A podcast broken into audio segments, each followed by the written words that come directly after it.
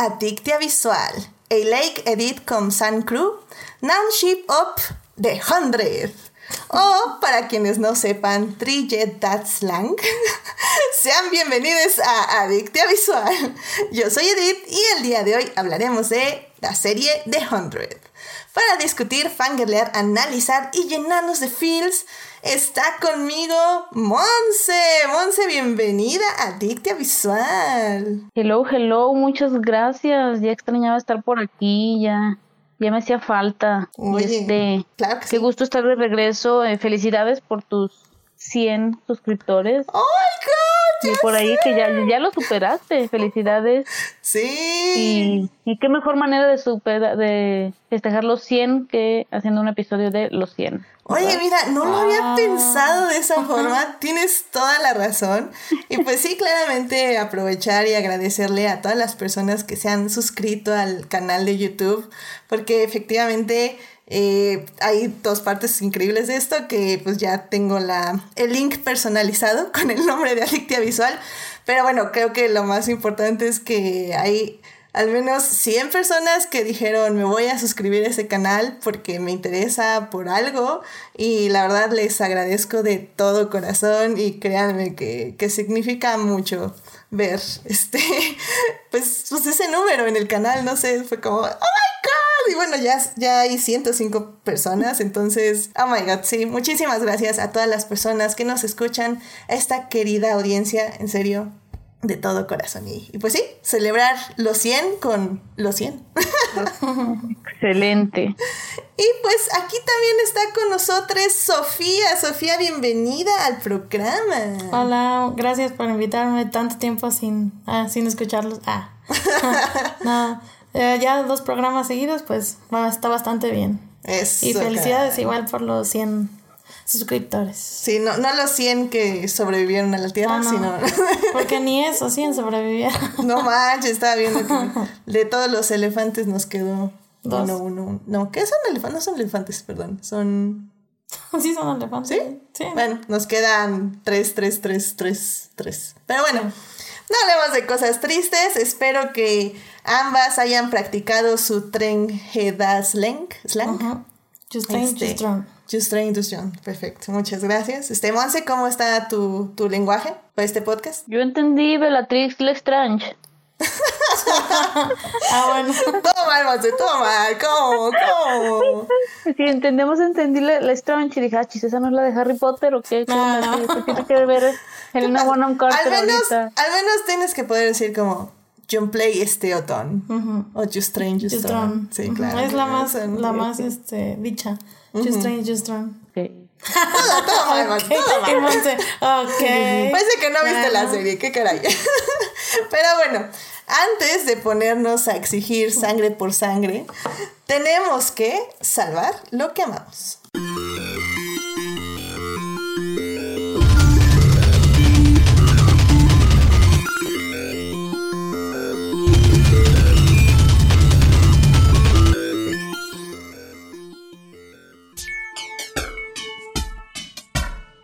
Pues ya estamos aquí para salvar lo que amamos. Monse, ¿qué te gustaría compartir con el público? Pues bueno, aunque ya va casi un mes, eh, yo obviamente quiero mencionar que ya empezó la NFL, que, wow, ah, hasta respiré otra vez, estos seis meses se hicieron más largos que nunca, pero ya está aquí mi liga favorita, mi deporte favorito, ya vamos en la semana cuatro, no sé si a ti te pasa lo mismo que es esperas casi todo el año esperando a que llegue la Fórmula 1 y en cuanto llega se te pasa volando. Oh, yeah. Oh, yeah. Así, así me está pasando en este momento. Es así como de, a ver, a ver, pero si apenas ayer estaba todavía rezando, estábamos rezando porque si hubiera temporada y ya vamos en la semana 4. Eh, pero sí, la verdad es que han sido estas cuatro semanas muy divertidas, de, ha tenido de todo cosas buenas, malas, lesiones. Ha sido, va a ser una temporada atípica, pero, pero ya estamos ahí, que es lo que importa. Exacto, es que, exacto. Yo, yo te digo que a mí lo que me gusta de esto es que se juntó la NFL con la Fórmula 1. Entonces, hay mucha acción los fines de semana, definitivamente. Eh, no he seguido mucho a mis broncos, lamentablemente, pero sé que ganaron el anterior partido, así que estoy muy feliz por ellos. Pero qué bueno, o sea, ¿algún partido en específico que te haya encantado, que quieras compartir con el público? Uy, no, que hay, cada semana hay partidazos que dices, wow, eh, hubo el de Patriotas contra Seattle de la semana 2, literal se definió en los últimos cinco segundos en la yarda 1, dices, estos son los partidos que, que quiero ver. Excelente. Muy bien, muy bien, muy bien, pues ya saben, este fines de semana de NFL con Monse claramente ahí en su timeline, para que no les, para que no, no digan que, que, no se acordaban, o sea, ahí, ahí ya Monse lo está tuiteando. Sí. Excelente, pues muchísimas gracias, Monse. Sofía, ¿qué te gustaría compartir con el público? Sí, bueno, yo está, estoy viendo cursos en línea, se llama Masterclass, no sé si han visto así en anuncios, pero bueno, ay, espérame. Este, hace cuenta que es con talentos, entonces yo he visto el de Neil Gaiman, el de Annie Leibovitz, el de Danny Elfman y ahorita estoy empezando el de Natalie Portman. La verdad está muy, muy, muy buenos. O sea, con Danny Elfman aprendes muchísimo. Bueno, con todos.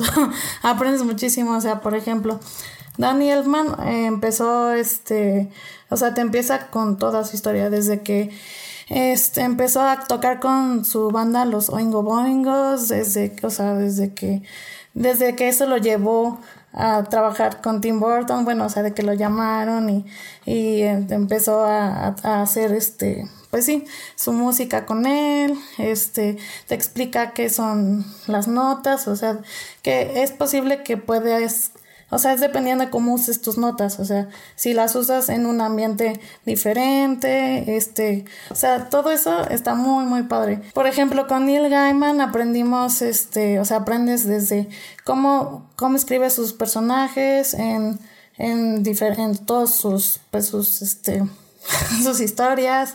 Este, uy, no, o sea, está bastante, bastante padre. Se lo recomiendo. O sea, hay de todo, de cocina, música, eh, literatura, cine, bueno, directores, también está, este, ¿cómo se llama? De Ron Howard, está este, este, Martin Scorsese, uy, está bastante bien. Lo, lo ahorita, lo malo es que vi que ya cuesta 17 dólares al mes. Pero, bueno, y eso, o sea, está muy bien porque pues es como tipo Netflix, pero pues tienes que pagarlo anualmente, ¿no? Pero la verdad es que aprendes muchísimo y, ah, y aparte trae PDFs, o sea, cada uno trae PDFs y te van como poniendo ejercicios y tú, tú los tienes que ir haciendo y está muy padre, la verdad, se los recomiendo. Sí, yo me quedé en que costaba más o menos como una inscripción anual a Amazon Prime, ¿no? Sí. Pero ya dices que ya subió o... Sí, creo que sí, subió unos cuantos dólares. Porque creo que estaba en 15, 15 mensual y ahorita ya está en 17 5. Ah, ok, ok. Bueno. bueno, la verdad es que, o sea, como dices bien, es como un curso básicamente lo que estás tomando. bueno, son muchos cursos y los puedes tomar en poco tiempo, ¿no? Exacto, y todo, o sea, todo es por línea, entonces está muy, está bien. Ahorita que tenemos tiempo en la pandemia, pues la verdad, sí, sí está padre verlos. Este, este segmento fue no patrocinado por Masterclass. sí, bueno, no. pero no, está bien, qué buena, es una buena recomendación y sobre todo pues para aprender cosas nuevas o eh, refinar eh, si se dedican a algo de lo que hablan las personas que están dando su masterclass. Exacto, sí. Y quién sabe, tal vez el próximo año haya, haya masterclass de Latinoamérica, quién sabe. ¿Quién sabe? dicen, los rumores. Dicen, pero bueno. Ese tampoco está pagado, pero bueno. Sí, tampoco está pagado. Se puede arreglar un pago, yo creo. Sí, también. No puedo decir nada. ok. Muy bien, pues muchas gracias por compartir esto con nosotros. Recuerden Masterclass en su internet más cercano. Por cierto, ¿tienes subtítulos en español? Eh, no, eh, solo en inglés. Bueno, eso sí es como una lástima. Pero bueno, llegará la versión Latinoamérica. Sí, bueno, con español con talentos latinoamericanos, obviamente. Muy bien. Digo, subtítulos en español, creo que dijimos. Supongo. Bueno, ok. Yo supongo. Este, bueno, pues muchísimas gracias por compartir esto con nosotros. Así es. Y finalmente, mi Salvando lo que amamos es algo que pasa todos los octubres desde hace ya varios años, que es lo que se le llama el Inktober, que básicamente es este reto mundial, se podría decir, donde eh, personas, puedes o no ser un artista, una persona que dibuje, eh, puede ser una persona común y corriente con un lápiz en la mano y una hoja en blanco, eh, donde muchas personas ponen un reto básicamente de dibujar una cosa diaria. Personalmente yo estoy haciendo dos retos porque soy masoquista. estoy haciendo el reto de Maremoto, eh, donde ella sacó una lista de cosas que dibujar sencillas. O sea, por ejemplo, ayer tocó una calabaza, hoy tocó un gato, donde dibujé a mi gato. Y también estoy haciendo el reto de Art in October, eh, que son en Instagram. Y la verdad me, gustó mucho ese reto, lo encontré después porque eh, básicamente es reinterpretar obras de arte a tu estilo. Eh, literalmente ellos ellas postean todo, o sea, pueden ser dibujos desde que se ve que los hacen este, niñas que están aprendiendo a dibujar hasta personas artistas que ya se dedican a ello, lo cual es súper interesante. Eh, sacan una breve descripción de la obra que están dibujando, un artista invitado, invitade que, que eh, da por qué eligió esa obra para que todos los demás dibujáramos.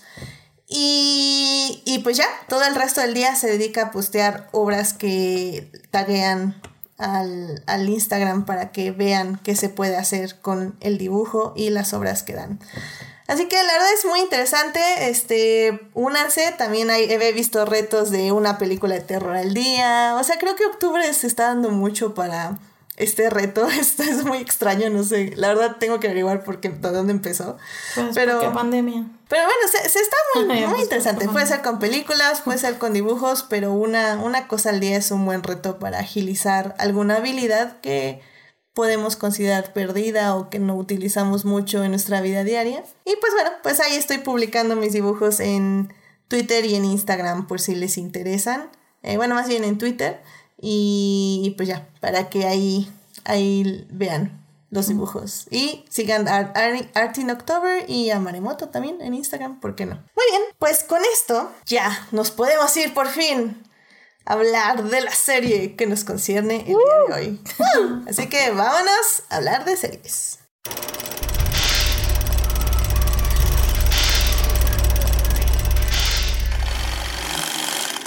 Muy bien, pues ya estamos aquí para hablar de la serie The Hundred. Esta serie se estrenó hace ya seis años, en el 2014. Yo en el 2004, ¿cuántos son seis años? 20 menos 6. Este, en el 2014. Eh, está dirigida, bueno, está creada por Jason Rothenberg, que a su vez está basándose en una serie de libros eh, del mismo nombre, escritas por Cass Morgan. Eh, esta serie cuenta con siete temporadas. Eh, los episodios varían un poquito, pero vamos a decir que en promedio unos 15 episodios por temporada. La serie la pueden encontrar en Netflix eh, las primeras seis temporadas. La séptima temporada aún no está ahí, pero yo creo que no tarda en llegar, ya que, bueno, la serie originalmente es de CW, entonces básicamente se, se la prestaron a Netflix un rato para que la pudieran ahí, la podamos disfrutar desde ahí. Eh, como digo, la séptima temporada llegó a su final justo la anterior semana, el miércoles, y pues vamos a estar hablando de cómo ha sido nuestra experiencia estos seis años de ver de Hundred, básicamente.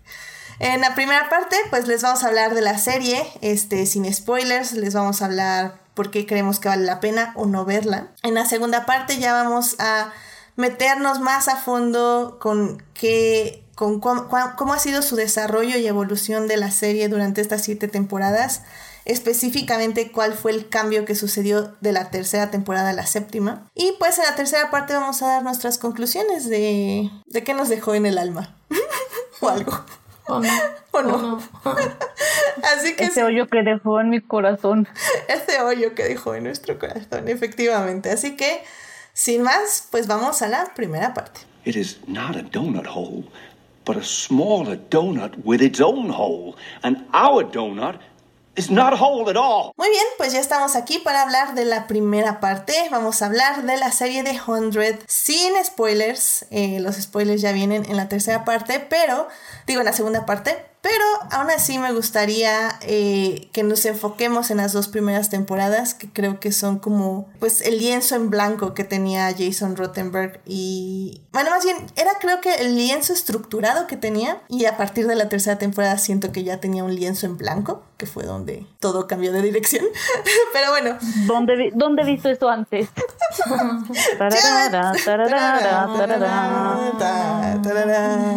bueno. Monse, dinos eh, de qué se trata la serie así en... para que se den una idea a las personas que no han visto The Hundred y quieren o les interesa tal vez echarle un ojo. Es una serie futurista, ya estamos en unos varios cuantos años en el futuro. Ya la Tierra no, no, se puede poblar, ya. Pues básicamente lo que nos va a pasar, ¿no? Pero no creo que ellos sí, creo que ellos sí se fueron unos demasiados años allá. El chiste es que están la humanidad viviendo en una nave, por así decirlo, y para ver si ya es otra vez posible poblar la Tierra, envían a 100 chicos a ver qué, a ver cómo está, que exploren y todo esto.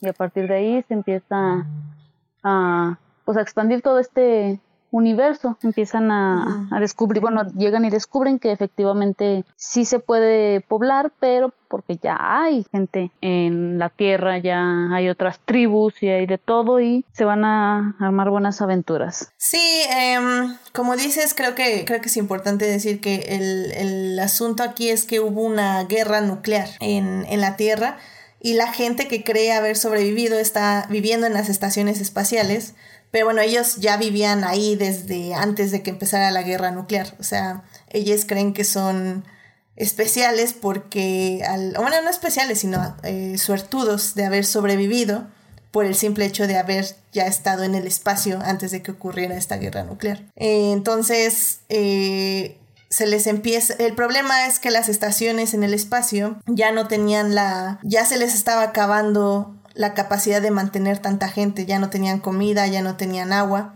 en el aspecto de que ya no podían generar tanta comida y agua y tampoco tenían ya oxígeno. Entonces mandan estos 100 chavos, porque ahí también eh, una cosa que me gustaría decir, que es muy importante para la serie, es que allá si cometes un delito en el arca, que es así como se llama estas 13 naves que juntan para formar una sola y que ahí viva el resto de la humanidad. En el arca, si cometes un crimen, básicamente te matan. O sea, cualquier penalización, robas algo, este, desobedeces a alguien, bueno, no digamos matas a alguien, o sea, algo, ah, tienes otro hijo, otro, otra descendencia, nada más puede, eh, cada pareja puede tener nada más un hijo y, y, si tienes otra persona, matan a la madre y pues la, el, la segundo, el segundo hijo pues básicamente esperan a que cumpla 18 años para matarle.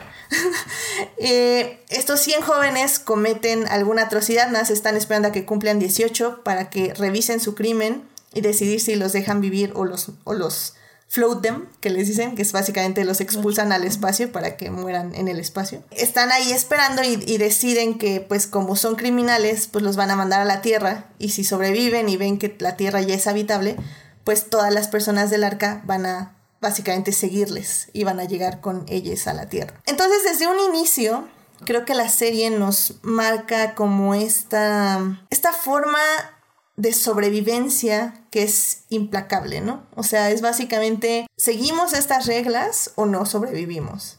Y si no las quieres seguir, pues bye. O sea, bye y te matamos, literal.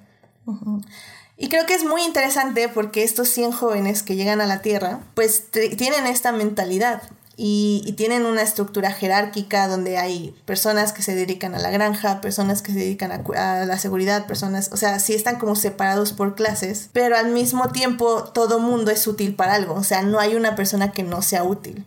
Y por eso mismo todos saben hacer muchas cosas. Y, y para mí la forma en que siempre me gustó vender la serie era que era un señor de las moscas, pero como sci-fi en el futuro.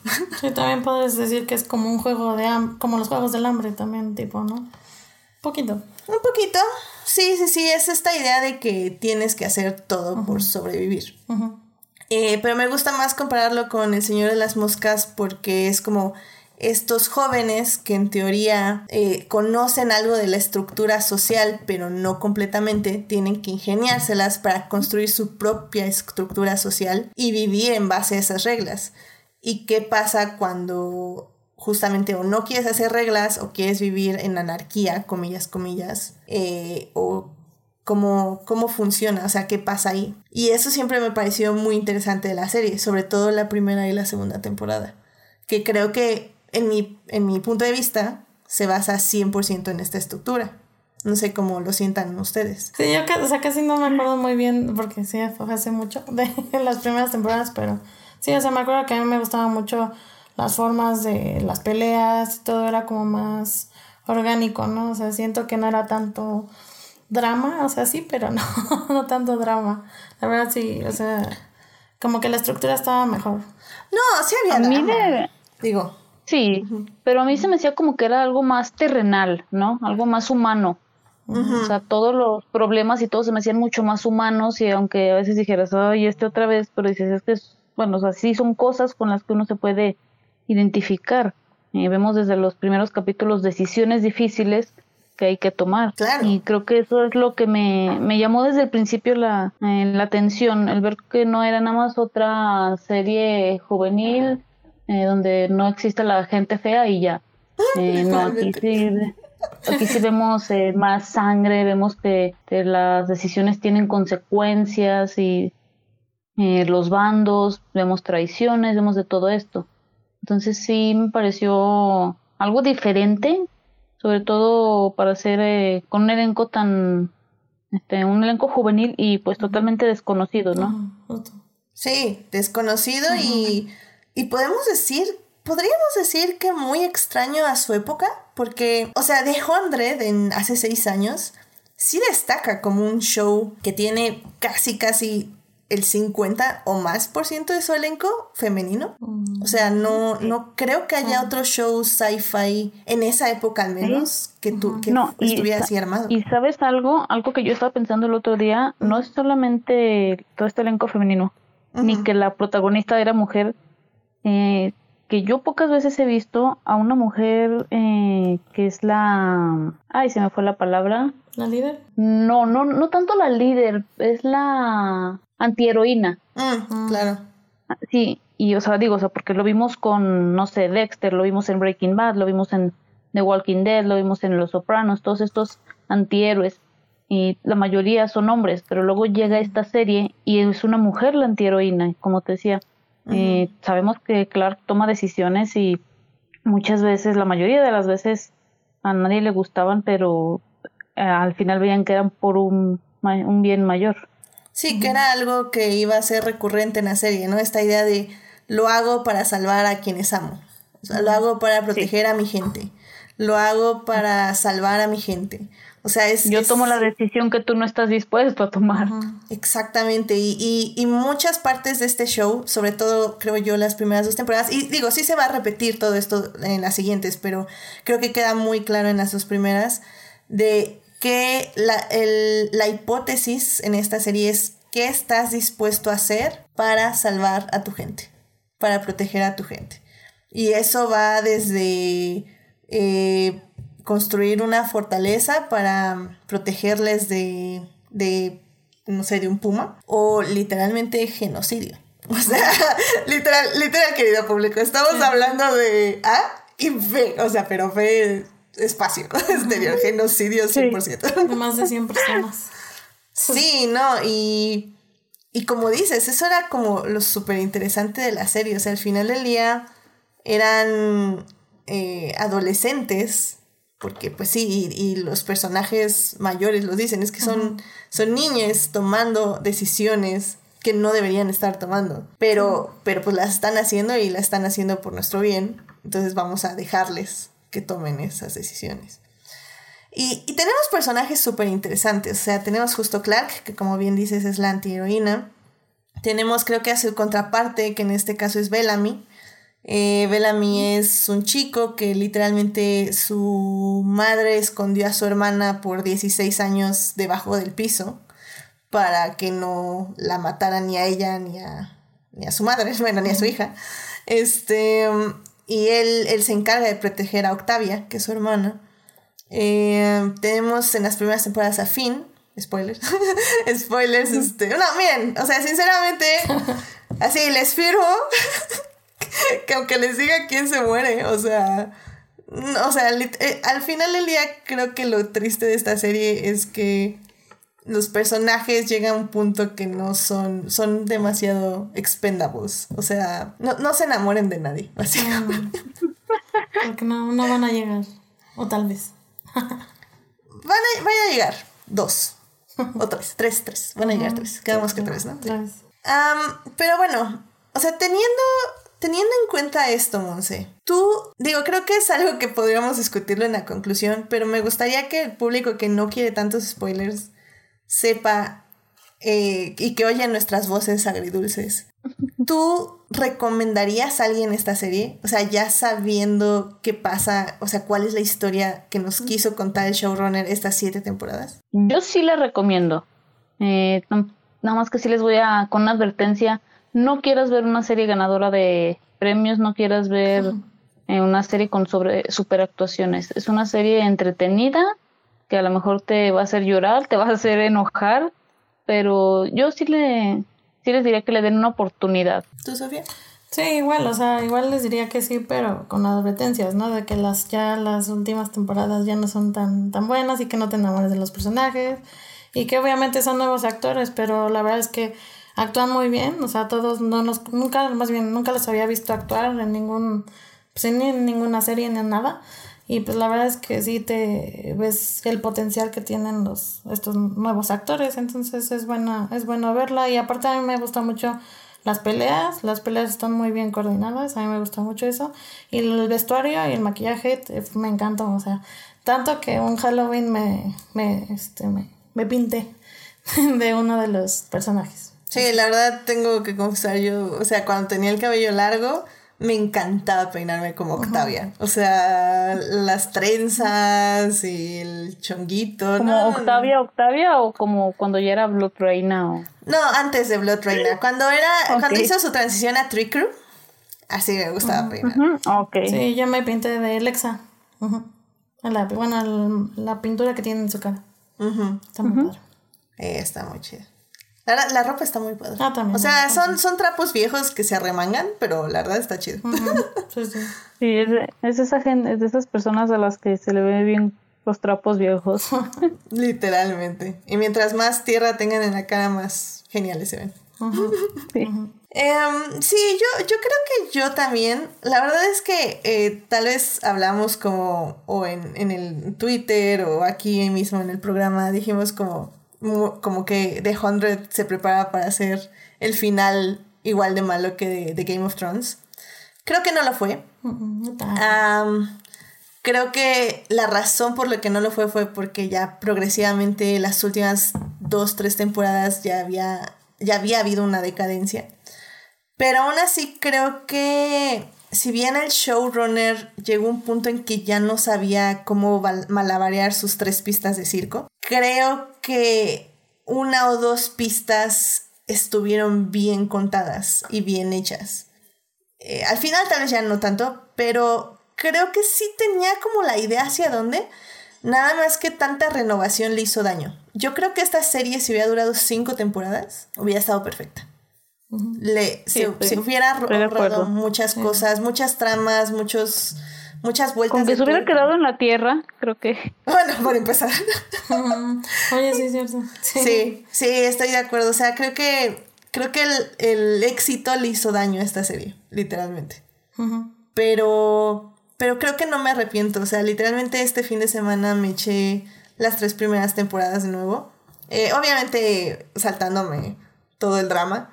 Eh, bueno, muchas partes del drama. A otro drama sí iba. y llegaba y me sentaba gustosa viéndolo. Ah, pero, eh, pero creo que sí. O sea, creo que es una serie que recomiendo ver, que recomiendo disfrutar. Pero, y, y lamentablemente, eh, le mando un gran saludo a Joyce, porque no nos pudo acompañar porque su internet es horrible. Pero yo diría que, por ejemplo, y, muchas personas que les pregunté justo para invitarles en, este podcast, me decían que sí la habían visto, pero nada, se habían quedado en la tercera, cuarta temporada. justo porque creo que mm, llega un punto que, que muchas de las muertes que ocurren se sienten sin sentido. Y creo que esa es una parte de la que cojeaba mucho la serie. Sí, fueron injustificadas muchas muertes. De repente era así como, miren, miren, somos una serie que no teme matar a sus personajes. Miren, miren. Sí, ay, se me fue esa bala, chin. ay. Ups. Ups. ¿Y se, murió. Sí, y, y digo, ya hablaremos de eso un poquito más adelante, pero de hecho hasta eso cambió muchas de las cosas de cómo se concebía el fandom, el queerbaiting y la relación de los creadores con, los seguidores, de seguidores, el fandom. Em, o sea, esta serie creo que no solo fue un interés televisivo, sino que también sí dejó una marca, tal vez no positiva, pero creó algo positivo. Y creo que eso también es interesante de analizar. Así que sí, véanla con precaución, creo yo. Es, uh, creo que, como decimos, tiene cosas muy interesantes, pero sí váyanse con cuidadito. O sea, si ya hay algo que ya no les está gustando y algo que les molesta, es que, o sea, no quiero decirles que les va a romper el corazón, pero sí les va a romper el corazón. pero vale la pena, supongo. Oh my god, ¿Qué, qué advertencia tan rara, qué recomendación tan rara. Es como, sí, véanla, pero Agárrense. Bajo su propio. Pero están advertidos. Exactamente, están advertidos. Ay, bueno, pues bien, em, creo que con esto es perfecto como para que la gente que ya no quiere más spoilers de la serie y que sí dijo, sí, como que siento que quiero cortarme las venas este fin de semana, vaya a ver la serie. Eh, disfrútenla, em, diviértanse. Pero pues ya, vamos mejor ya a la segunda parte para hablar ya con más spoilers y más específicamente por qué The Hundred falla y más bien en qué falla y en qué no falla, porque también hay cosas interesantes de la serie. Así que vamos a la segunda parte. Muy bien, pues ya estamos aquí para hablar de la segunda parte de este programa especial de The Hundred. Como bien decíamos en la primera parte, pues es una serie que queremos que vean eh, con muchas precauciones emocionales sobre todo. Pero, ¿por qué pasa esto? Y es lo que vamos a explorar en esta parte ya con más spoilers y más cosas específicas. creo que a mí me gustaría empezar con este final de, la segunda temporada. Eh, básicamente Clark comete un genocidio mata a toda una población dentro de una montaña, literal como unas 500 personas, ¿no? Eran más o menos. Eh, en la tercera, y empieza la tercera temporada. Eh, empieza de manera interesante porque se empieza a expandir este universo. Ya no solo son los 100 tratando de sobrevivir con, con la gente del arca, porque el arca cae del cielo y, y pues básicamente ya todos los del espacio ya están en la Tierra. Y ya son un clan, son el clan Skycrew. Ah, qué bueno, es algo que no dijimos en la primera parte, pero esta serie tiene... No, bueno, más que nada es que esta serie también tiene su propio lenguaje, que es como empecé la introducción de este podcast. no, no estaba diciendo cosas a lo loco, sí estaba hablando en, en el lenguaje de, de la serie. Que... Si lo, escuchan al, si lo escuchan al revés es una canción de Gloria Trevi. no es cierto, Monse, no digas cosas mentiras. No, de hecho, no sé si sabías, Monse, este, este lenguaje eh, fue escrito por la misma persona que inventó el Dothraki. El Dothraki. Sí, eso sí me acuerdo. Sí, el Dothraki.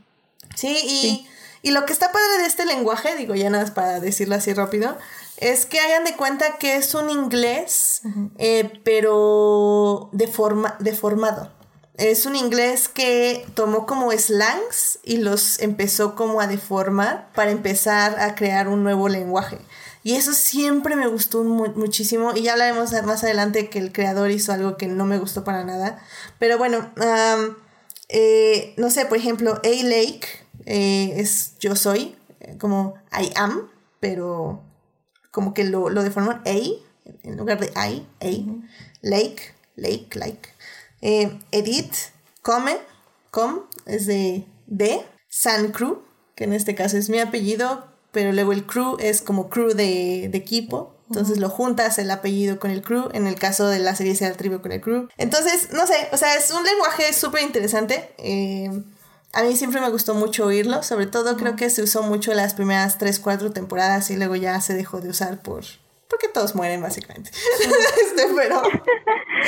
ya no quedaba quien lo usara. Sí, o sea, sí, sí lo usan, pero literal ya cinco personas y... Y luego ya también este, los del Sky Crew los usan para ocultarse de otras personas, pero pues realmente ya, ya de, decadencia total el pobre lenguaje, pero estaba muy interesante. Y bueno, el chiste es que empiezan en la serie a hacer este romance entre Clark, que es nuestra protagonista heroína, y la líder de todos los clanes, que es Lexa. Y, y la verdad está bien bonito como empiezan los primeros siete episodios de, de esa temporada, porque es conocer a Lexa, conocer por qué es comandante, cómo funcionan los clanes, o sea, creo que The Hundred tiene un universo muy bien hecho, muy bien estructurado, al inicio al menos, muy interesante. Y, y, donde rompió creo que el fandom y la gente y todo fue cuando Lexa muere por una bala perdida, literalmente.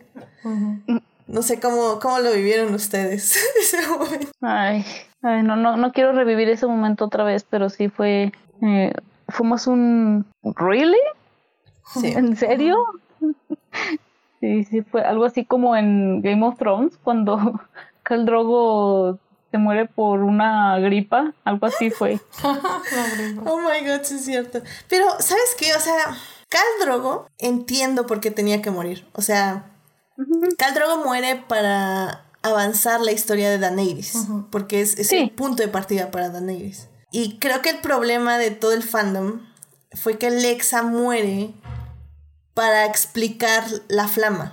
O sea, que es un, una parte del universo. Algo que literal podías eh, poner a cualquier personaje a decir, ah, es que funciona así y ya está. Ah, ahora le chido. y ya. Y ya. Entonces, eh, dolió por eso, dolió porque fue uno de los primeros signos más fuertes del queerbaiting. De literalmente eh, Lexa y Clark se besan pasan una noche increíble y en la mañana siguiente la matan. Mm. O sea, fue horrible. O sea, neta fue así como, ¿what? Em, para quien no sepa, y digo, voy a hablar un poco en el nombre de Joyce, eh, justo esto creo, pues sí, una revolución en el fandom, en Twitter, Facebook, en los foros. se creó de aquí el Lexacon. Eh, básicamente es, es, un evento como un Comic Con pero pues surge justamente de esta necesidad de que pues los escritores ya no hagan eso, o sea, no hagan un queerbaiting y luego maten a una de las dos o a uno de los dos. el fandom pidió, pues sí, como más respeto a las historias, a los personajes, a cómo se cuentan las historias.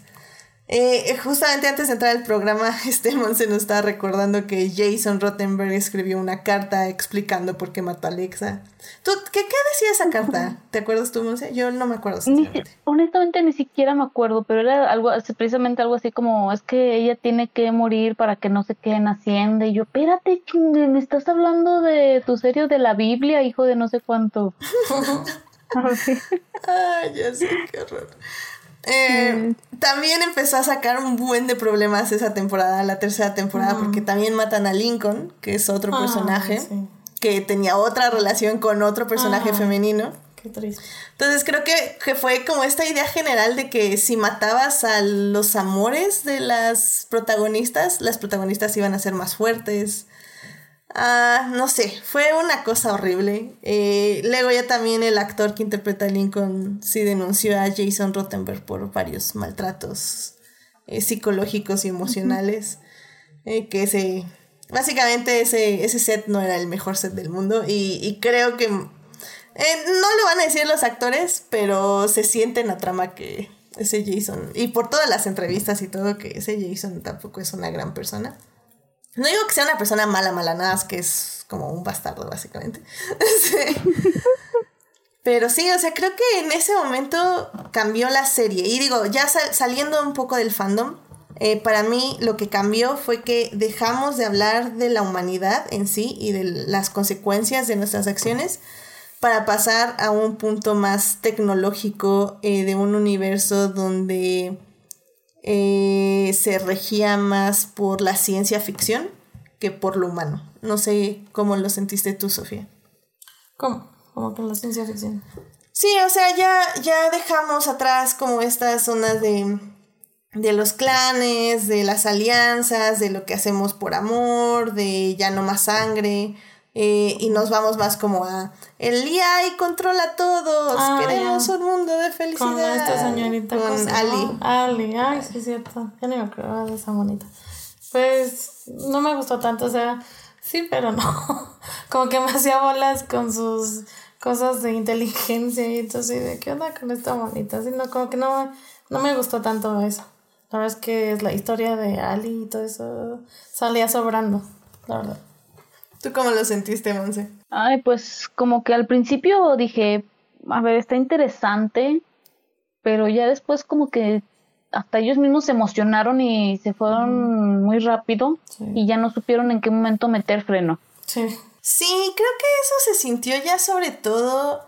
O sea, hubo un momento que no sé por qué fue Ali, ¿no? Lanza unos, este, las bombas nucleares 2 y vuelve a explotar el mundo. Sí, que se, se tuvieron que ir, ¿no? ¿A, dónde se, se, se fueron al espacio, y los demás se fueron al búnker. Ajá. Y Clark se quedó ahí porque era una Nightblood. Entonces, y es cuando encuentra a Maddie. y llegan los prisioneros del ah. espacio. Y luego se van a otro planeta. Y no, no, no, no, una cosa que. Y luego no sé cuántos años en el futuro. Sí, como más de mil, no sé. No, eran como cien, ¿no? Sí, no, eran más de mil. Tiene algo, creo. Sí, tiene algo. porque y su novia, su novia tuvieron su esposa, tuvieron a su hijo. Ajá, pero lo, congelaron. sí, por eso, o sea, fueron más, fueron más. Sí, por eso es cuando digo, creo que al principio estaba bien, pero luego ya no supieron en qué momento frenarse. Y digo, las historias son interesantes, o sea, creo que toda esta relación de Maddie con Clark me gustó mucho, eh, ya al final ya exageraba, pero, pero al ah, inicio creo que, que esta, esta relación de hija y, y madre estaba interesante. Ah, me gustó la idea de estas personas, este, de, les, de los prisioneros que, que, no sé, bueno, no, eso estaba muy raro, la verdad. a ver, ¿qué más me gustó? Me gustó cuando llegan a Santum. Mira, básicamente, querido público que no vio la serie y trata de seguir el paso, eh, como, literalmente, como dijimos, una inteligencia, eh, una inteligencia artificial eh, se apoderó de la mente de todas las personas. Básicamente la rebotean y con eso la, la, vencen. Pero eh, antes de morir lanza unos misiles nucleares, lo cual destruye al mundo. se tienen que meter un búnker todas las personas para sobrevivir. Bueno, las que pueden sobrevivir. Otras personas se van al espacio de nuevo. ¿Cómo? magia. Ah, bueno, es que hay una, hay un personaje que es su Cisco y su ah, es la, la tecnológica, es su Felicity. ¿Por qué haces esto, CW? ¿Por qué? que es Raven, entonces Raven literal con dos corcholatas, un popote y, agua de mar. Y una pierna mala. y una pierna mala construye un, cohete, se van otra vez al espacio. Eh, Clark se queda en la Tierra. Em, los del búnker se vuelven locos, se empiezan a comer entre ellos. con Plat Reina, que está muy interesante ese tema. Eh, ya que se comen algunas personas, eh, los rescatan con una nave de prisioneros que llegó del espacio por qué razones. y de ahí. Porque, ¿por qué no? Porque, ¿por qué no? De ahí, de ahí, pues la tierra es inhabitable. Porque otra vez el único oasis que había lo explota la gente porque nadie sabe vivir en paz. Y el mundo es horrible. Entonces se suben todos otra vez a la nave y se van a buscar otro planeta.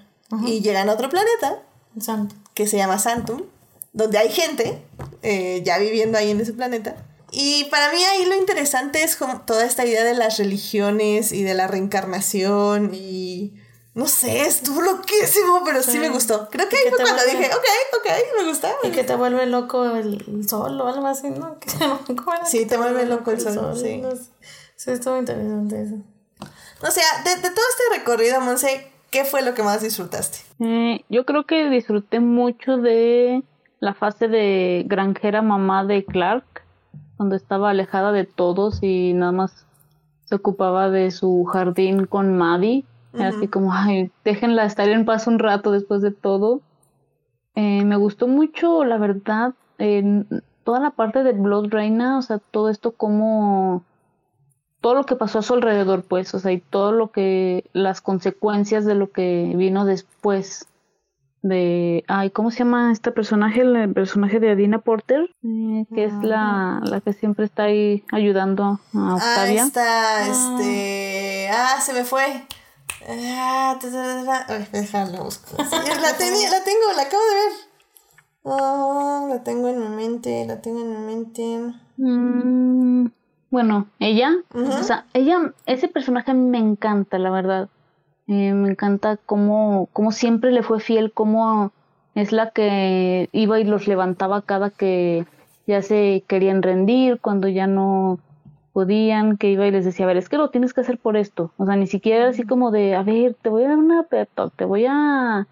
Eh, tú vales mil, así como, no, no, no, a ver, ponte los pantalones porque es tu deber hacerlo y porque puedes. Eh, entonces eso sí, sí me gustó mucho ese personaje. Wow, Wikipedia sí. racista no tiene el personaje. ¿Cuál es la que sale en True Wow. Ay, no, la acabo de ver en la película, digo, en la serie. Es esta, a ver. Pero sí, me gustó es que ella también tiene una hija, una hija, ¿no? Y que es la que actúa en Sabrina, la, la, la de Netflix. Sí. Sí, sí, sí. Eh, cuando, llegan a, cuando llegan a Sanctum, todo esto que dices de, de las religiones y todo esto, sí me gustó mucho todo eso.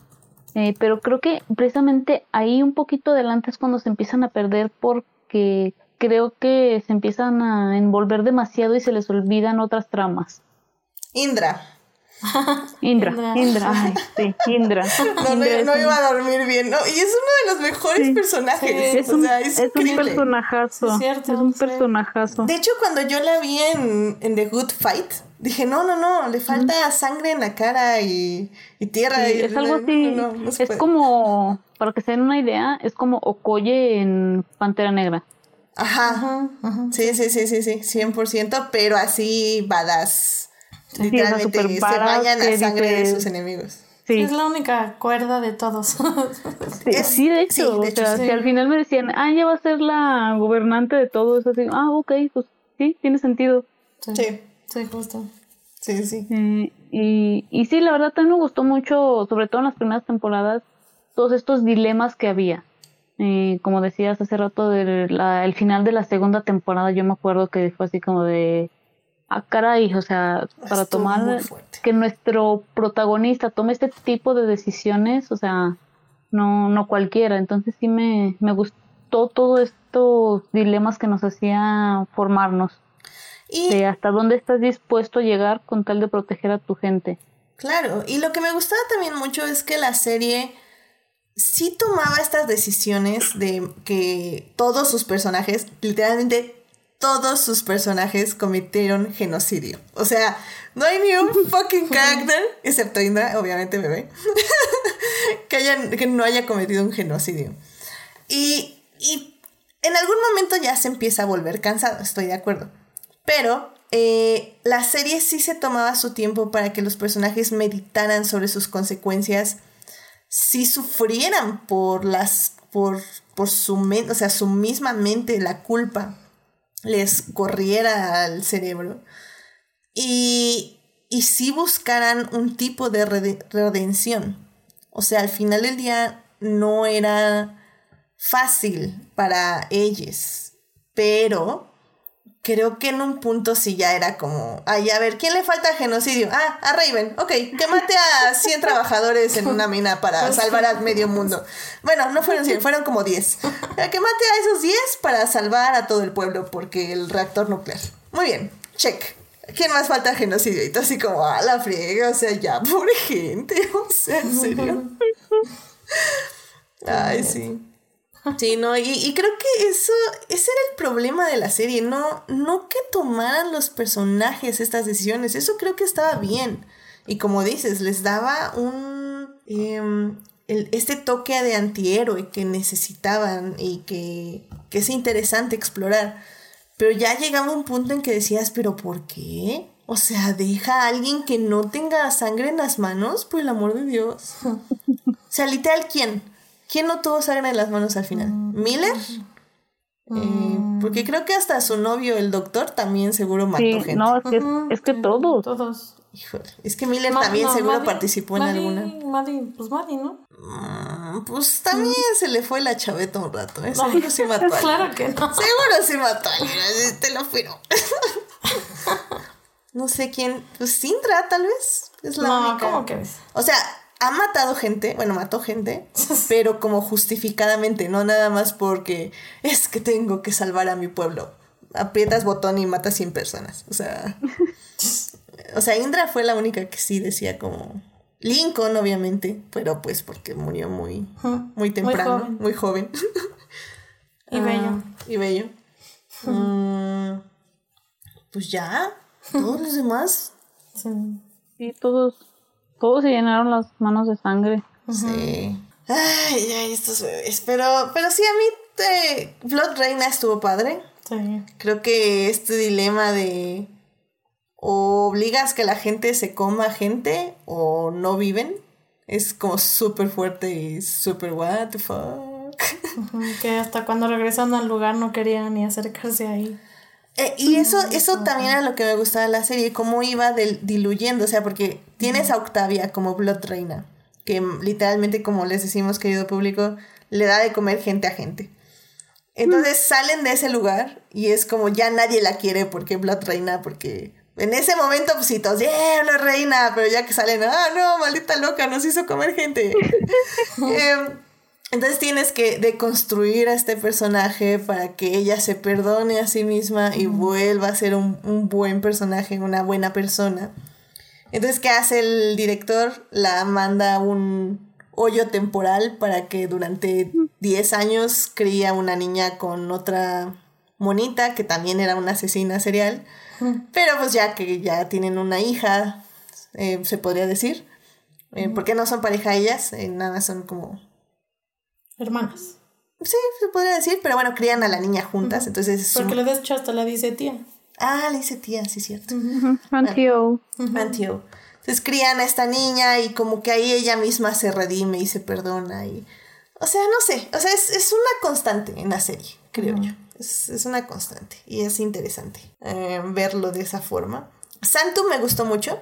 Eh, esta idea de que hagan de cuenta que yo publico que en Santum hay unas personas que son eh, los líderes que descubren, ah, porque siempre, o sea, cuando llega una persona y les dice, miren, amor, amistad, paz, Clark ya está nada más buscando debajo de los tapetes dónde están los cadáveres. Porque no, no, no, nada puede ser tan bueno. Seguro se comen gente. No, no se comen gente. ¿Qué pasa? ¿Qué pasa?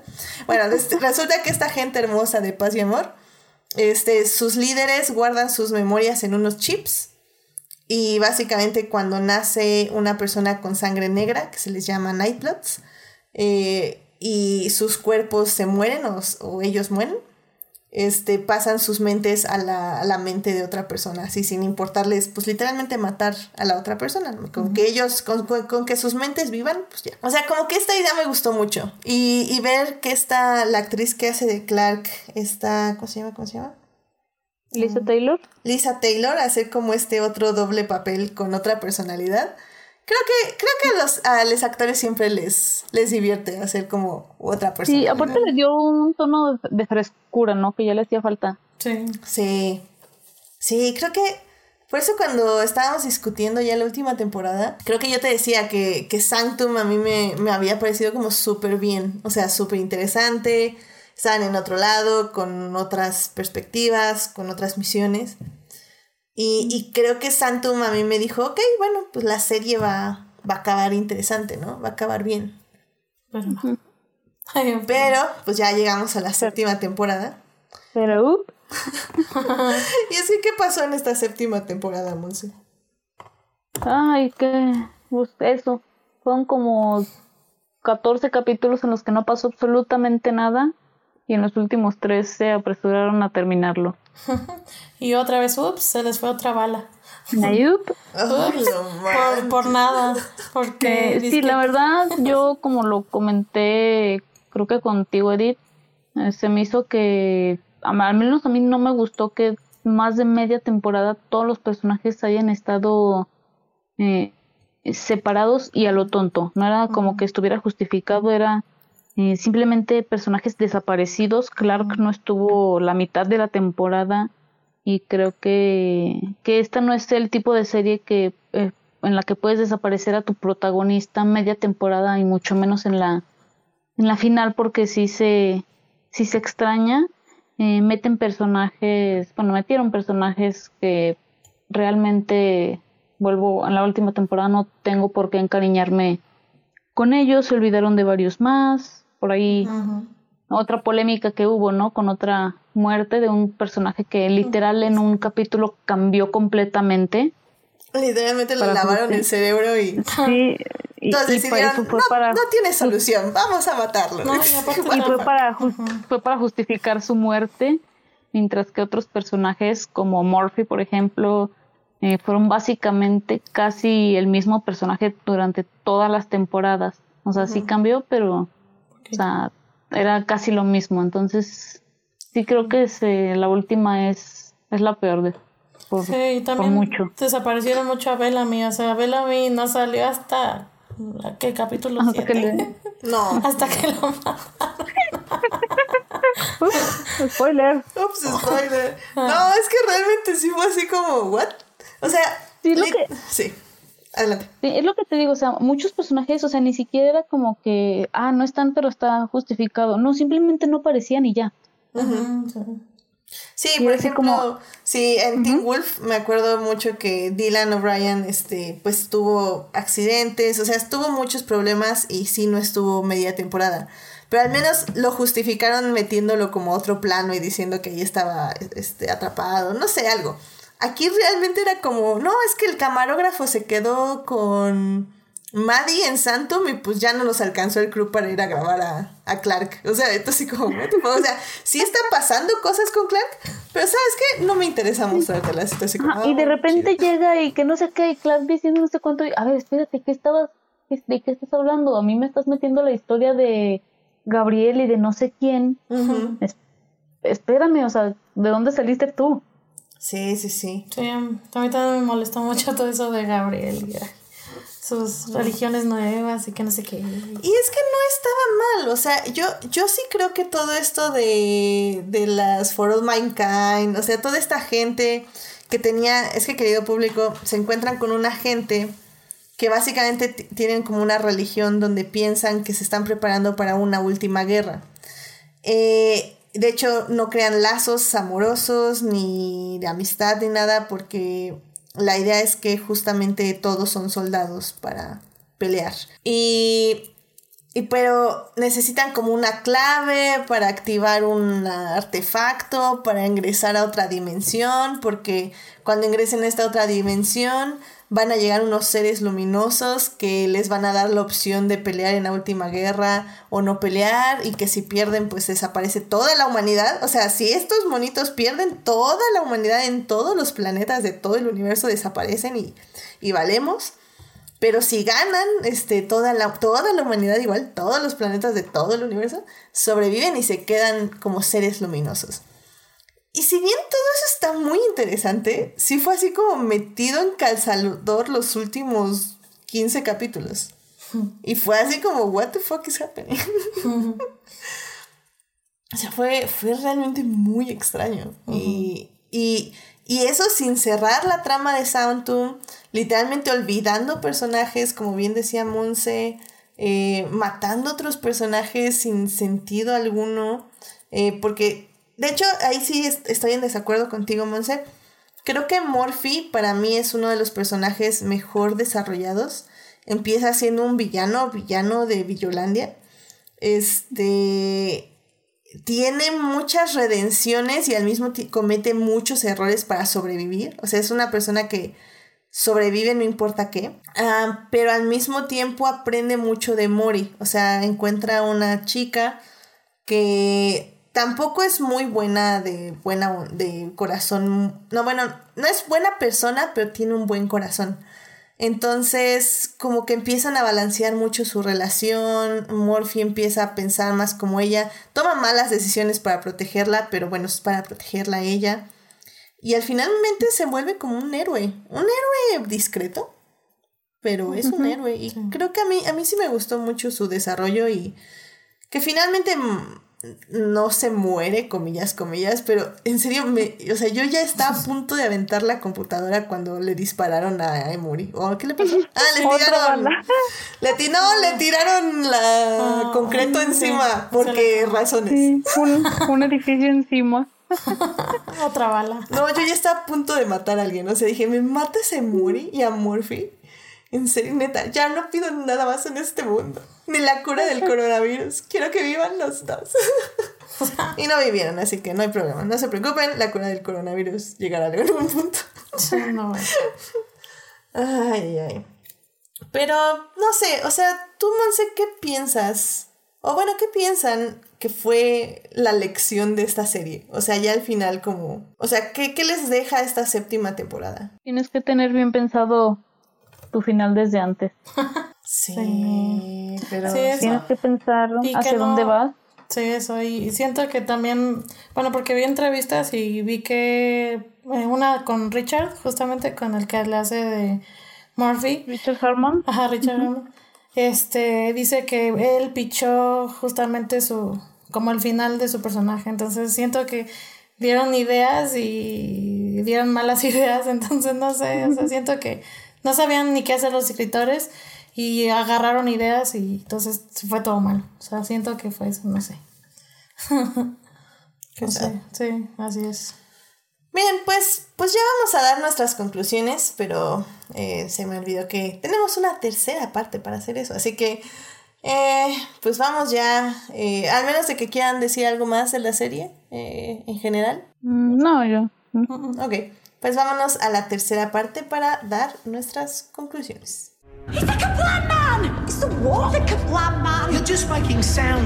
Muy bien, pues ya estamos aquí en la tercera parte para dar nuestras conclusiones de la serie de 100. Realmente, eh, o sea, yo, yo he estado pensando como en la semana y antes de escribir mi reseña escrita, o sea, ¿qué, qué había aprendido? O sea, ¿qué me había dejado esta serie?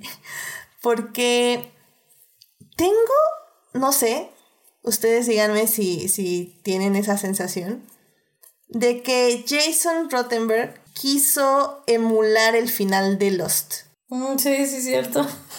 Sí, es cierto. Creo que sí. Obviamente no le salió. ¿sí? sí, sí, es cierto, no le salió, le salió patético. sí. No, y aparte, bueno, por ejemplo, a mí no me gustó mucho la selección de de la música de esta temporada, esta última temporada, como que dijeron, ay, sí, nos gusta YouTube, nos gusta Interpol y pónganlas ahí en la escena que no queda. Entonces, la verdad, la música, fatal. Yo me quería disparar así en el último, en el último, este, pues sí, la última escena, todo el, toda la mugre canción de YouTube. O sea, a mí me gusta YouTube, me gusta Interpol, me gusta toda esa música, pero que la usen bien. sí, estuvo muy feo. Y, y es que, querido público, yo sé que hay mucha gente que no le gustó el final de Lost, pero para quienes no sepan, el final de Lost es básicamente que después de que viven todo esto los personajes, se reencuentran y encuentran la paz en la vida después de la muerte. Lo cual no niega lo que vivieron, sino enalza lo que aprendieron de todas las penas que soportaron en la isla. Y creo que Jason Rottenberg que tenía como la idea de hacer eso, porque al final del día eh, convencen a los seres luminosos de que la humanidad vale la pena porque de vez en cuando hay una persona que dice, no se maten, y todos le hacen caso y es como, ok. y ya, y como que dijo el ser luminoso, ah, tienes toda la razón, mira si esta persona les dijo que no se mataran y no se mataron, es porque muy adentro de ellas son buenas personas. y qué casual que el ser luminoso puede tomar forma de, cualquier persona, bueno, de cualquier persona, o la persona que, que es muy importante para ti y ahí regresó Alexa, ¿no? Ah, sí, también. Yo solo quiero aclarar que después de cuatro años de cada capítulo quedar como inserte emoji de payaso, por fin pude sonreír con este capítulo. Alexa. así como, aunque haya estado de una manera tan estúpida, pero puedo sonreír. Es que, ¿sabes que Me gustó mucho esa escena donde la abraza Clark al, ser luminoso con cara de Alexa. Y que le dice, y le dice, no soy yo. Y Clark, no me dice, importa. Lo sé. sí, creo que como el meme de valió la pena cada maldito segundo. ya sé, y, y ¿sabes qué? Pero me da más coraje porque me acuerdo de Bellamy y yo creo que esa es la única razón por la que lo mataron. Porque como Jason Rottenberg no quería que Clark tuviera una, o sea, que no tuviera ningún amor en su vida, nada más tuviera el amor de la amistad. este, por eso también le mató a Bellamy. Y nada más le mostró Lex al final. Sí, sí, sí, y lo dice, es que, es que te digo, yo, Jason Rottenberg no es una pésima persona de pésimas personas que hablamos luego en este podcast, sino es un bastardo. Porque en sus entrevistas dijo que lo único que quería hacer era no eh, que el fandom no tuviera la razón. Entonces que si el fandom quería que Bellamy y Clark quedaran juntos, él se iba a encargar de que no quedaran juntos. Así lo dijo en sus entrevistas. Mm. Entonces, ay, no sé, es una forma muy horrible de llevar tu serie, la verdad. Sí, eso, eso es muy peligroso. Para empezar, dejarte llevar por fandoms Cualquier cosa, sea película, libro, series, está mal. Es como jugar con fuego, porque le estás dando poder al público. No, no, no. Y, no, en este caso estás quitando, bueno, estás burlándote del público. O sea. Sí, o sea. Sí. Sí, o sea, en, este caso se está burlando del público, pero me refiero a que eh, ya meterte y tomar en cuenta tanto lo que dice el público puede ser peligroso, pues es un arma de doble filo, ¿no? Digo. Sí, estoy de acuerdo. Eh, Creo que hay mucha, muy pocas personas que saben manejarlo bien. Perdón, te interrumpí. Sí, eh, yo iba a poner de ejemplo el Snyder Cut, este famoso, mm, que, ah, como, cuánto ruido causó, ¿no? Que yo insisto en que esto es algo muy peligroso porque le estás dando mucho poder a, a los fans. Entonces sí, quién, quién sabe hasta dónde llegue esto. Y eh, también algo aquí que pues, esto fue más en la vida personal de los actores que, que Elisa Taylor y Bob Marley. No, ¿cómo se llama? Bob, eh, el actor de... Este, el actor que hace de Bellamy. Sí, ah, ¿verdad? Bob Morley. Eh, ah, Bob Morley. Ajá, se casaron y, o sea, de repente nada más lo dijeron, o sea, fue así como de lo tuvimos en en secreto y yo dije, wow, o sea, imagínate qué tan tóxico tiene que ser el fandom para que tengas que mantener tu relación secreta. También. Sí, creo que creo que es de las dos partes. Estoy de acuerdo que también eh, los fandoms no tienden a ser grandes lugares. Eh, son buenos, son muy buenos, pero también pueden ser muy malos. sobre todo cuando haces una película para Reddit. este, pero pero creo que en este caso, o sea, sí hay muy pocas personas, y yo lo digo porque amo a Brian Fuller, del el showrunner de Hannibal. Y, y, él justamente en sus entrevistas habla de lo mucho que le aporta el fandom para su serie. Pero que, o sea, que él, él dijo en una entrevista, ahorita no me acuerdo en cuál, dice cómo, cómo tiene que balancear lo que lee para lo que él quiere. O sea, que él tiene una vista fija en lo que quiere contar y que el público y el fandom le ayuda para ver cómo, es la mejor manera de contarlo, pero no va a cambiar su objetivo, sino que nada más lo va a enaltecer. Y de ahí salen frases como Murder Husbands, que lo dijo el fandom y él lo insertó en la, en la serie. Él está diciendo que el fandom, por ejemplo, ahorita le está dando muchas ideas sobre la asexualidad y cómo ésta se expresa. Y él está pensando que tal vez sus personajes se pueden expresar así. O sea, hay, hay cosas que te puede aportar el fandom. Pero creo que el problema de Jason Rottenberg es que si ni siquiera sabes qué quieres contar, pues sí, el fandom es, pues, o sea, no te va a ayudar y si peor aún, nada más quieres escribir para contradecirles, pues peor aún, o sea, te va a quedar algo inconexo, que fue al final del día lo que fue la serie. Y es que, eh, querido público, básicamente esta serie termina, les digo, los seres luminosos le vuelven seres luminosos a toda la humanidad, excepto a Clark, porque Clark es la única desobedeció. Que, desobedeció las reglas y mató a alguien en, el lugar luminoso. Entonces le dijeron, te vas a quedar a podrir en la tierra tú sola con un perro. Mm. Este, Oye, hasta el perro pues, le copiaron a Lost. También ah, un perro, ya ves, ya ves, qué. Oye, pero sí, o sea, si llevan a toda la humanidad, iban a abandonar a los perros. Qué malditos seres luminosos, Pero bueno, este... Y el ser luminoso les dice, ah, bueno, pero queríamos que te murieras aquí en la tierra tú sola, pero eh, tus amigos decidieron morir contigo y no pueden tener descendencia, porque nosotros lo dijimos. Así que ustedes 10 van a morir solos aquí en la tierra. Sean felices. Adiós. Entonces, como, Pantalla negro y ya. wow. O sea, se ve bonito, pero básicamente es lo que les dijeron. No se ve nada bonito, y menos con el soundtrack. ¿YouTube? ¿Cuál, cuál, cuál era de YouTube? Ay, yo ni me acuerdo la de. Ay, yo De. Ah. Explanation. Sí, ¿no? ya ni sé de tanto coraje. Entonces, no sé, o sea, mi, mi take out de la serie es como, creo que lo más bonito que yo saqué y lo escribí en mi reseña escrita fue así como, la serie te dice, tal vez tú no te puedas perdonar a ti mismo, pero las personas de alrededor, tus amigos, pueden perdonarte y puedes vivir con ellos una vida hermosa al final. O algo así. Digo, no sé, esa fue mi conclusión de la serie. no sé si ustedes la sintieron igual o, o que, cuál fue la conclusión, o sea. Que te atengas a todas las decisiones que vas a tomar, pero que también tengas los pantalones para tomar esas decisiones. Sí, sí, sí, esa es una buena conclusión también.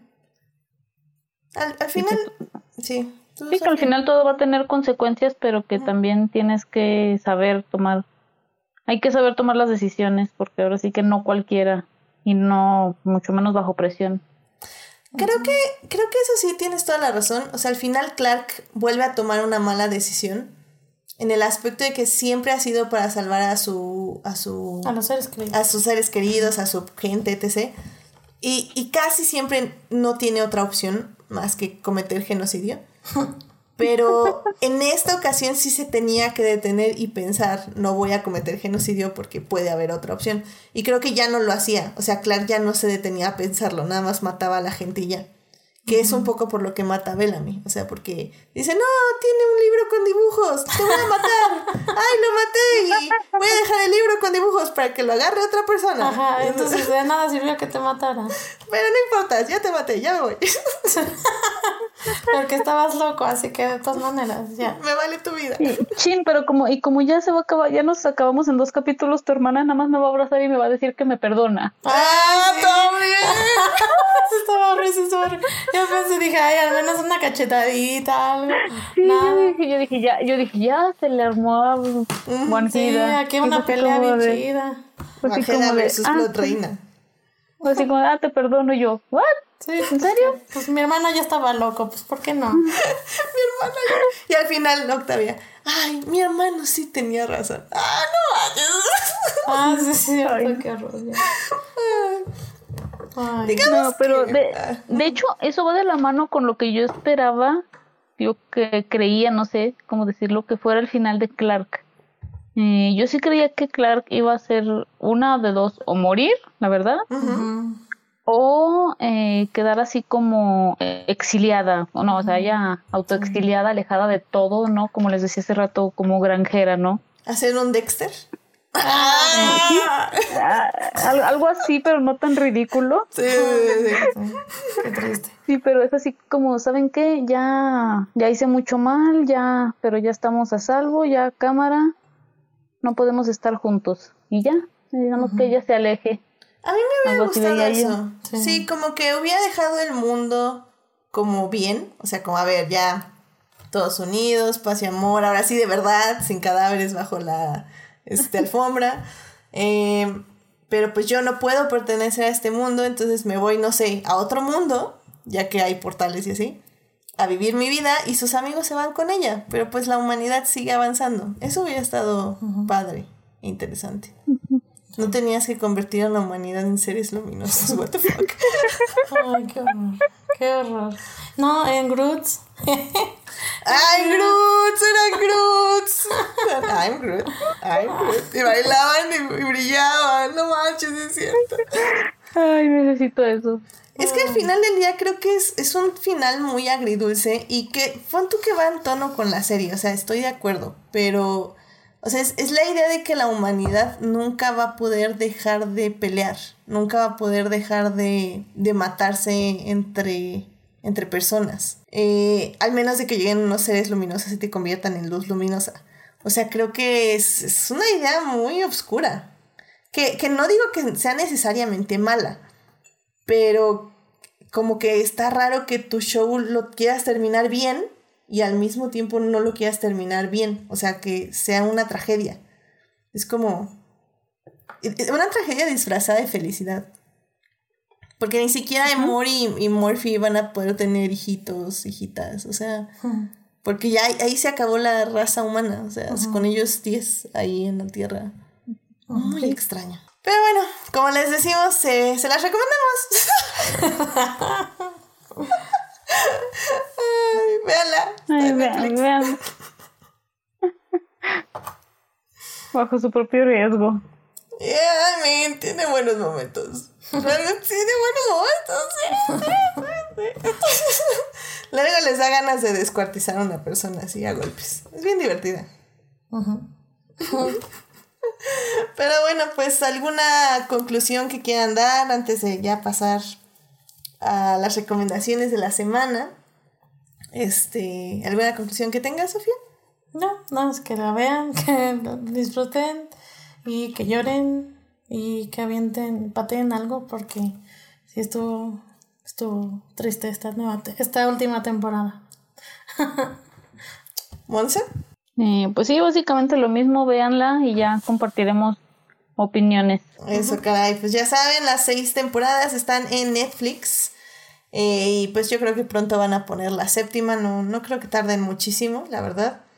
bueno, mientras se pueden ver seis temporadas, o sea, no hay problema. Personalmente mi favorita es la segunda. Eh, me gusta mucho toda esa onda de la gente de la montaña. Es como súper oscuro y súper fuerte y termina muy bien. Y pues sí, no sé, por cierto, a ver, eh, Sofía, ¿tu temporada favorita? Mm, yo creo la 3. La 3. ¿La 3? Sí. Donde matan a Sí, es donde matan a Super ¿Tú, tu temporada favorita? También me quedo con la 3, a pesar de... ya ven, ya ven. A pesar de todo, sí, me quedo con... Yo creo que sí me quedo con la temporada 3. Sí, tenemos aquí a dos masoquistas. Y como ven, esta es una serie perfecta para masoquistas, definitivamente. La recomiendo 100% a masoquistas. Así que bueno, pues ya saben, The Hundred este, en Netflix. Así que vámonos a, los a las recomendaciones de la semana. I love movies. Gosh, I love movies. Muy bien, pues ya estamos aquí en las recomendaciones de la semana, así que Monse, ¿a ti qué te gustaría recomendarle al público? Ok, a mí me gustaría recomendarles muchísimo lo que es eh, Ted Lasso, no sé si hayan escuchado de ella, es una serie de Apple, de Apple, de Apple TV Plus, eh, acaba de terminar esta semana, son 10 capítulos de 30 minutos. Eh, es una serie, la verdad, muy, muy padre. Es eh, una. La dueña de un equipo de fútbol inglés se divorcia y para desquitarse de su esposo contrata como entrenador a un. a un tonto estadounidense, ¿no? eh, pero cuando llega este entrenador nuevo, como que no les voy a decir, uy, empiezan a ganar todos los partidos, para nada, pero sí como que le empieza, se empieza a hacer una bonita amistad con ella y todo. Es una muy bonita serie, se comparten ahí buenos eh, momentos entre varios de los personajes, vemos buenos momentos de sororidad y todo. Eh, comentado con un amigo, hay momentos en los que hasta se te olvida que es una serie de, de un equipo de fútbol. La verdad, sí, sí se las recomiendo mucho. Excelente, pues a ver, ¿es Ted Lasso en Apple TV? Sí. Perfecto. Bueno, pues ahí está, ahí pueden buscar esa serie. Sofía, ¿a ti qué te gustaría recomendarle al público? Este, sí, yo les recomiendo, bueno, salió este viernes, se llama Emily in Paris. ¿Por qué no? Yo llevo cuatro capítulos. ¿Mande? Apenas llevo cuatro ah, capítulos. bueno, no, no digo mucho, pero bueno. Eh, justamente eh, hace un año, bueno, más o menos hace un año, este, fuimos a París, bueno, fui a París y este, yo, bueno, y como sigo mis actores favoritos, vi que esta Lily Collins andaba en París. Y entonces dije, ay, pues, ¿qué estará haciendo? No, ya investigué y pues era una serie y era esa. Entonces, desde hace un año he estado esperando esa serie. Y pues sí, está muy, muy buena, está muy chistosa, la recomiendo 100%. Este, se trata de una, pues una chica de Estados Unidos que, que va a ir a trabajar a París, este, de marketing, de social media, este, ayudándole, bueno, no es porque pasa ahí algo y la, este, y pues va a trabajar en ella en lugar de, de su compañera, ¿no? Entonces, este, pues es muy chistoso porque pues ella, una gringa en París, entonces, pues los, como saben, los, los, los parisienses no les caen muy bien los gringos y sus ideas de pensar, entonces, pues sí, la verdad está muy graciosa, este, se van a divertir, yo todavía no la termino, pero este, los capítulos que llevamos, la verdad es que están muy graciosos. Sí. sí, creo que, o sea, reclamaba un poco más que nada porque era mi recomendación. Pero creo que eh, la verdad es que la voy a describir como una serie que está, es muy mala en el aspecto de que maneja demasiados clichés, es muy plana tal vez en su manera de ser filmada, pero tiene un encanto bastante extraño. O sea, literalmente nos echamos nueve episodios sin... No, ¿cuántos nueve? Siete. Ah, no, siete. Es como siete episodios y no se siente, o sea, realmente ah, pasas un buen rato. Sí, porque aparte son, o sea, duran que media hora. Sí. se pasan rápido. Pero sí, se las recomiendo que la vean para pasar un buen rato. Muy bien. Muy bien, pues Emily in Paris en Netflix, que pues, probablemente la, la de recomendaré igual la siguiente semana de nuevo, ya que la acabemos. Pero bueno, no creo que, o sea, yo creo que cierra bien, o sea, no creo que... Sí, no, no. No creo que se mueran todos en una bomba nuclear. Ni que se les dispare una. O que cometan genocidio. Sí, no. No, tampoco creo. ¿Cuáles son las posibilidades de que Emily in Paris cometa genocidio, Monse? ¿Eso qué? Mm, pues, mira. mira que estadounidense blanco en otro país. Sí. es peligroso, sí. Sí, sí, sí, así que Yo, no, yo, yo no daría nada por seguro. Ay, bueno, y pues yo, eh, ya que me quitaron mi recomendación, estaba buscando aquí que tengo. Eh, um, pues miren, eh, de hecho puedo recomendarles dos películas, que ambas están en Amazon Prime. ahora con la muerte de la jueza de la Corte Suprema de Estados Unidos, Ruth Ginsburg, hay dos películas que salieron como para eh, recordarla y para ver cuáles fueron sus logros allá en Estados Unidos en lo que se refiere a las leyes en favor a las mujeres y en contra del sexismo y pues sí, la misoginia se podría decir. Eh, la primera es el documental RBG, que lo encuentran ahí en Amazon Prime. Eh, está muy sencillo, está muy bien, es, es sencillo, está bien hecho, está bien estructurado, no es la quinta maravilla, pero pues para alguien que no sepa pues mucho de, ella y de su vida y de qué hizo y cómo lo hizo, creo que está perfecto. Eh, se hizo de hecho hace como dos años este documental, entonces más que actualizado, está muy muy bien. Y también, si no les gustan los documentales, pero quieren saber un poco más de ella, está la película In the Basis of Sex. Está protagonizada por esta Jean ¿cómo se llama? Felicity Jones. Felicity Jones. Sí, Felicity Jones. Eh, está, está también muy bien hecha. Eh, creo que modifican unas dos que tres cositas, pero la verdad creo que está igual bien basada en la vida de, de ella. Y pues ya está, está entretenida. La verdad a mí sí me gustó mucho. No es una mala película. Es ahora sí que quiere contar lo que quiere contar. Que es básicamente cómo las leyes funcionan en base al sexismo. Bueno, muchas leyes y cómo eh, eh, Ruth intentó, o más bien las fue cambiando poco a poco. Algunas, todavía obviamente faltan muchas. Y bueno, en México pues ni se diga. Eh, pero bueno, creo que es creo que es una buena historia, un, buen ejemplo a seguir, que, que si bien pues ya han cambiado mucho los tiempos, creo que al final del día podemos aprender algo de esta mujer y de su legado y pues lo que dejó para las leyes en Estados Unidos y pues a quienes inspiró sobre todo, que ahora están haciendo los mismos cambios. Así que bueno, RBG en Amazon Prime y In the Basis of Sex también en Amazon Prime para que las chequen. Muy bien, pues con eso llegamos al final de este hermoso podcast. Este, um, muchísimas gracias por venir, Monse y Sofía. Eh, Monse, gracias por venir. ¿Dónde te puede encontrar nuestro público?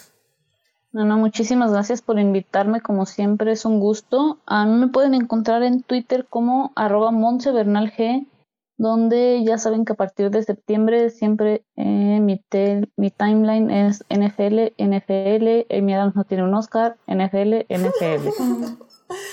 ah, muy bien, muy bien. Excelente, Monse. Sí, claro, claro. Podemos contar contigo. siempre en eso. Muy bien, y Sofía, muchísimas gracias por venir. ¿Dónde te puede encontrar nuestro público? Sí, gracias por invitarme de nuevo y me pueden encontrar en Instagram y en Twitter como SSS Fallen Angel. Excelente, muchísimas gracias.